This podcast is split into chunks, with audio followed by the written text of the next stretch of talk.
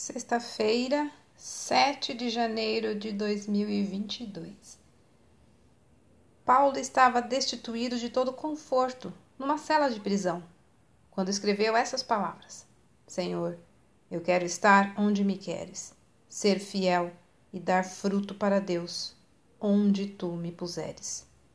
Os que se deram a Deus sem reserva estão contentes em qualquer situação, pois querem só o que é a vontade dele e desejam fazer para ele tudo o que ele quiser.